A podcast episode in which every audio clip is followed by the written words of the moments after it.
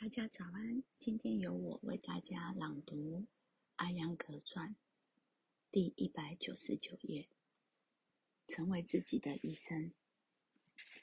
梅，你对教育、你对教授治愈瑜伽的老师们有什么建议？尤其是那些教授身患绝症病人的老师们，比如炎症或艾滋病。爱，对于关节炎一类的问题。瑜伽的益处真的是说不尽，但是面对淋巴类疾病和炎症的时候，我们必须要十分谨慎。医学和现代科学正在通过实验研究不同的疾病，我们也应该在一些特定的疾病上有一些冒险精神。我们也在实验，在不加重疾病的基础上，瑜伽能够提供多大的帮助？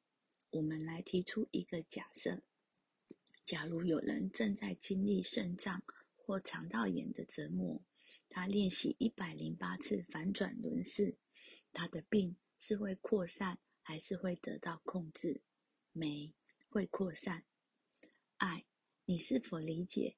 科学家们在豚鼠身上做了实验，他们可以说疾病在系统中扩散了，所以这个行不通。但我们却不能这样做。他们有退路，但瑜伽科学没有。我们又要我们要实验，又要谨慎万分的避免伤害。我们有太多可实验的内容，在这过程中，即便我们只是取得某种程度的成功，也会让很多人从中受益。很多人在炎症早期体会到瑜伽带来的帮助。瑜伽应该因此获得现代科学的赞扬，但却没有。所以，就像我说的，瑜伽可以使疾病加剧，也能够减缓其增长。即便如此，我们还是落下一个坏名声。很多病人在手术后经历疾病再次扩散，但医生可以说：“我们已经尽力了。”我们又何尝不是在拼尽全力呢？我们应该像医生一样，我们尽力了。瑜伽提供了太多可能性，但有时也可能是力有所不及。现代医学、对抗疗法和瑜伽都是有关健康的科学，合合的健康两种科学要吸收起来，必必须要有这样的理解，要尽可能的。应用这两种方法，才可能建立起完整健康。这已经是一个高频词汇了。把所有这些融合起来，才会更快的获得更好的健康。要不然，你如何拥有整体健康？除非真的把身体、感官器官、纤维、筋腱、头脑、智慧、意识以及极细微的细胞，在练习瑜伽中结合起来。所以在某种程度上，瑜伽是完整的。如果所有这些都结合起来，那么我们才真的可以期待神圣的健康生活。没，感谢你，咕噜。关于瑜伽疗法二，没，咕噜，你如何定义瑜伽疗法？爱，治疗是一门科学，以身体、头脑和自我为研究对象。于我而言。治疗就是我们如何形成一套方法，保持身体、头脑和智慧在与不同身体结构功能协调中得以有节律地运作。在人类从外在向内在的探索过程中，瑜伽扮演了重要的角色。而这个终极的内在，你可以称为我或神我，一切问题都源自这个我。而今，普通人已经不懂得瑜伽知识的尽头了。这个尽头便是在意识的支持下，连接或构建身体、头脑和自信，消解其彼此间的差异，成就为圆满的人，不背离，无分歧，连结才有可能。身体、头脑、情感、智慧各持己见，所有这些人人熟知的差异。都会影响生命能量的和谐，即我常说的健康。如果生命能量受到干扰，则是不健康。生命能量会因身体的情感的和智慧的作用与反作用力，发生于内在以及对外在环境的反应而有所变化。保持有节律的平衡的状态，并非易事，但这却是瑜伽的目标。瑜伽疗法是费谈多疗法，并非如很多人理解的物理疗法。治疗意味着深入到疼痛的根源和引发疼痛的失衡，去触碰它，进而创造出节奏。此乃哲学疗法，而非物理疗法。没，就像你说的，Guru。人们还是更容易把瑜伽疗法曲解为物理疗法的一种延伸，因为我们透过体式作用于身体。您是否要把这个错误概念澄清一下？爱，如果现代科学把做出特定动作命名为物理疗法，这并不意味着你非要把瑜伽这样的学科也命名为瑜伽疗法。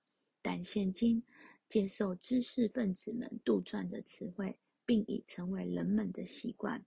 其实，治疗自出生就开始了。如果你的生活中道德缺失，那么你则要通过努力使生活变得有道德、道德符合伦常。难道不也是一种治疗吗？是的。那么人们又怎么将瑜伽疗法和物理疗法进行比较？这个词只不过是愚弄大众的时空话而已，愚弄大众的空话而已。生命能量需要培育，铁如果长期不用，则会生锈。同样的，你的生理、情感、智慧和心理自身也会生锈。一旦生锈，生命就变得消极，因为我们的生命能量不能在整个系统中流动，生命之原料便不能获得补给。我不认为瑜伽在任何分支，比如体式、呼吸控制法、冥想，属于某种疗法。他们给人们带来的文化上的成长，进而获得生命的和谐。我说过很多次，健康是动态的，是一股鲜活的力量。健康不是静止的。如果它是静止的，那你无需努力了。健康是动，既然健康是一种动，那么头脑也是。头脑在动，内在的身体细胞系统也在动，所以于内于外，身体中除了动，别无他物。如果这种动是震动或动态，那么生命也在动。有了积极的生命能量，健康也就动起来了。所以不能去约束健康，以使人免于疾病。健康不仅仅是身心层面而已，生命能量也属神的创造。它无心即无声，它动，所以被称为震动。既然健康是震动，那么我们就要不断努力的使我们的思维和行为不至于生锈。我们要引导能量的运行。当能量不动的时候，疾病就趁虚而入了。所以，我觉得把教授我们如何通过智慧去使用这股能量的整个瑜伽科学，称作为一个疗法，不太公平。我觉得这个已经存在词汇上错误的。那么，我们如何向大众阐释这个大问题了？比方说，你很安静，你的身体和头脑都没在工作，你的身体中难道不是有什么在动吗？这个不能再避而不谈了。这正是一股保护力，它能让我们内在的我，即使处在情感或环境的重大变动中。亦能保持愉悦。帕坦加利说：“预防胜于治疗。如果你能通过瑜伽防止激进的因素侵入你的身体，你又如何把它称为治疗疾病的一种疗法呢？人们不能再受困于身体血液循环、呼吸运动和能量循环的不协调了。我们还有其他不同的系统：神经系统、呼吸系统或循环系统。”这些都存在，但是瑜伽能让它们发挥最大的功能。你因此收获了最理想的功效，这才体验到身体、头脑和自我健康。我用的是小我，没有谈论真我。我认为瑜伽是一个可以激活生物能量和宇宙能量的科学。瑜伽可以使生物能量和宇宙能量协调一致，这些本就存在，但却需要激活。如果做到了，它就好比是那川流不息的恒河，如若不然，则只能像那雨季变水量充沛，旱季则干干涸的区域性流域河流了。瑜伽体系就是要避免系统干燥的发生。每先进的技术使人类的物质生活越来越舒适，人们总是想要更多，于是整体健康、灵性生活和觉悟这样的表达也普遍起来。这些话说得很容易，但你是如何做到从说辞到实践的转变呢？从说辞到实践的转变，爱。哲学中有这样一个说法：安即为为即安。你是否见过生活在绝对安全中的人？他们变得迟钝，没有什么动力促使他们努力。如果处于不安中，你会如何？你会工作，你会行动起来，因为你不安。不安感是进步和成长的支柱。不要消极地认识不安。安全感是生命的扼杀者。而不安感则是其创建者。现代化的舒适将何去何从？懂得欲念、懒惰、心不在焉、粗心大意，是舒适感的表现。帕坦加利早在三千多年前就说了：瑜伽让我们从内在，而不仅仅从外在富有起来。物质上的舒适只是客观的富有，内在。可能是气底的空虚。瑜伽科学说，不要因为物质财富而变卖精神财富。现代的发明让你客观上富有，而内在却是穷人一个。瑜伽帮你构建，并且最终获得身心至上的富有。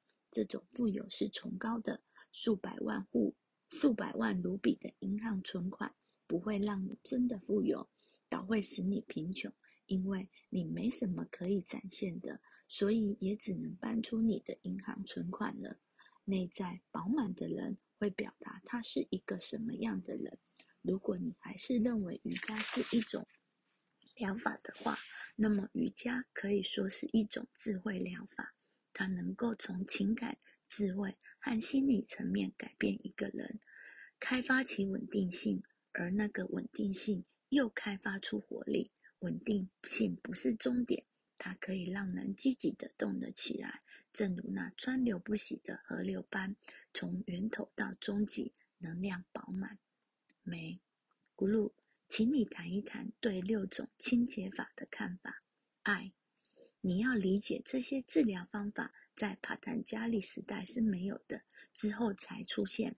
帕坦加利并未对他们做出解释。他只谈了体式和呼吸控制法，之后的瑜伽士才引入清洁法。为什么呢？你刚刚提过，现代的舒适也伴随着某些疾病。在那个年代，新的物质上的舒适也会带来一些疾病。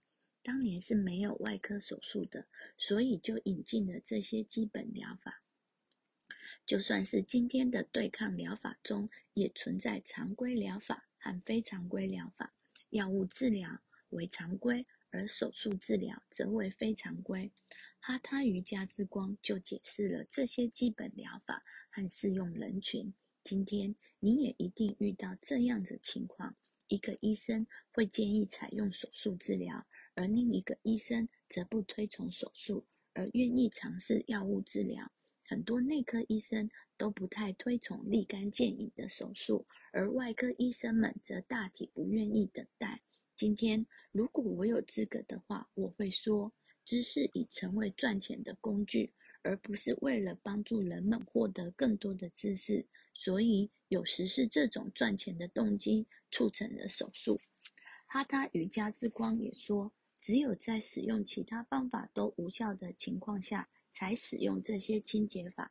今天。这些方法却很重要，这能怪谁呢？如果你的肺里不聚集大量的黏液，胃结胃素又何来有用武之地呢？所以请注意，哈他瑜伽书籍中的治疗方法也有常规和非常规之分。那些非常规的方法是在各种疾病开始加重的后期才出现，在早期是没有对进鼻术。胃呃结位术、结肠术、静目术和前脑捷径法，也称为圣光调息法的需求。今天研究还在继续，新事物不断出现，新的痛病痛的出现，也就要有新的治疗方法来应对。所以那个时代出现的这些清洁法，而今我们也不再需要了。研究一直都在继续，我们需要练习、习练，我们需要继续习练，以及在这些古来就有的体式中寻找更寻找到更深的力。我们要在体式和呼吸控制法体系中引入新的内容。嗯，以我的朗读到此结束，祝福大家有美好的一天。